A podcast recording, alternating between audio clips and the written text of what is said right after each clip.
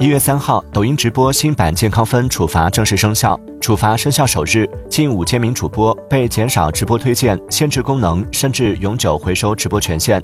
其中三百零三名主播被关闭收礼物权限同时也有两万七千五百名主播通过专业或优质主播申请。